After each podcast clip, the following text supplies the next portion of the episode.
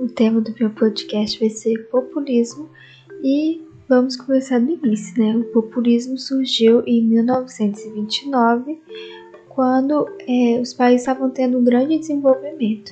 Ele surgiu junto com a crise de 29. E a política populista ela é marcada pela ascensão de líderes carismáticos, líderes aquele famoso que vai promete dentadura pro idoso, paga um botijão de gás, um pacote de fralda, e a sua popularidade se baseia mais nas cidades do interior. Uma pauta muito importante levantada pelo populismo é a defesa dos menos favorecidos, a classe das minorias. E essa relação que tem com a minoria de fato causou muitas melhoras, trouxe debates de classes marginalizadas à tona. E essa vertente, né, o populismo, ele prega uma aproximação intensa do povo, principalmente das classes menos favorecidas, como já foi citado.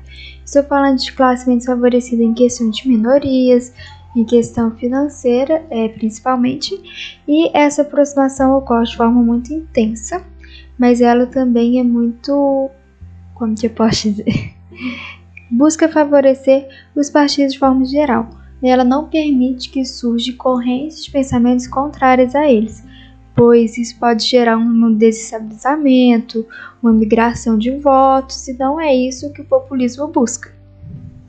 Com esse medo de surgir correntes de pensamentos contrários, o populismo acaba sendo autoritário, com tudo que é contra o que ele acredita e tudo que é contra com o que ele prega. As propagandas populistas elas são muito intensas. É, é muito comum você ver é, em televisão, né? Em épocas eleitorais está sempre na TV e nas redes sociais hoje em dia, que é um mecanismo de muita força. Apesar do governo populista ser muito aclamado por alguns, foi ele que trouxe vários problemas de corrupção para o Brasil. Nós podemos destacar é, por exemplo, o Petrolão, a Lava Jato e outros escândalos que foram acarretados por esses governos populistas. E esse tipo de governo forma um exército de defensores muito fortes. É, falando em questão de rede social, é um grupo que não vai aceitar estar errado, é um grupo que sempre vai querer estar certo, mesmo tendo 3 mil evidências, 13 casos, quantidades estratosféricas de dinheiro desviados, eles sempre vão estar lá defendendo de pé. Uma parte triste do populismo é a ausência do eleitor na ação de buscar informação sobre o candidato.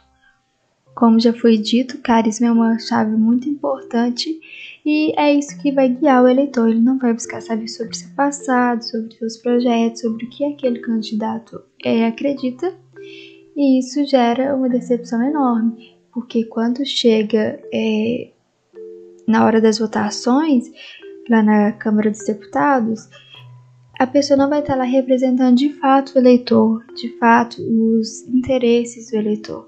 Ela vai estar lá representando ela. Isso acaba gerando em leis é, aprovadas, que não é o que a maioria da população queria, porque a população não tem essa preocupação em analisar o que o candidato acredita e defende. E outro problema é a própria corrupção, onde os deputados acabam se vendendo é, por dinheiro para votar em leis ou propostas que vão beneficiar eles. Isso não ocorre só no populismo, isso ocorre em diversos partidos, qualquer vertente. Mas é, recentemente o populismo ficou marcado por isso. Às vezes a pessoa é de direita acaba votando em alguém de esquerda, às vezes alguém é de esquerda e acaba votando em alguém de direita por causa da lábia. E infelizmente acaba indo contra seus próprios interesses, mesmo que faça isso sem saber.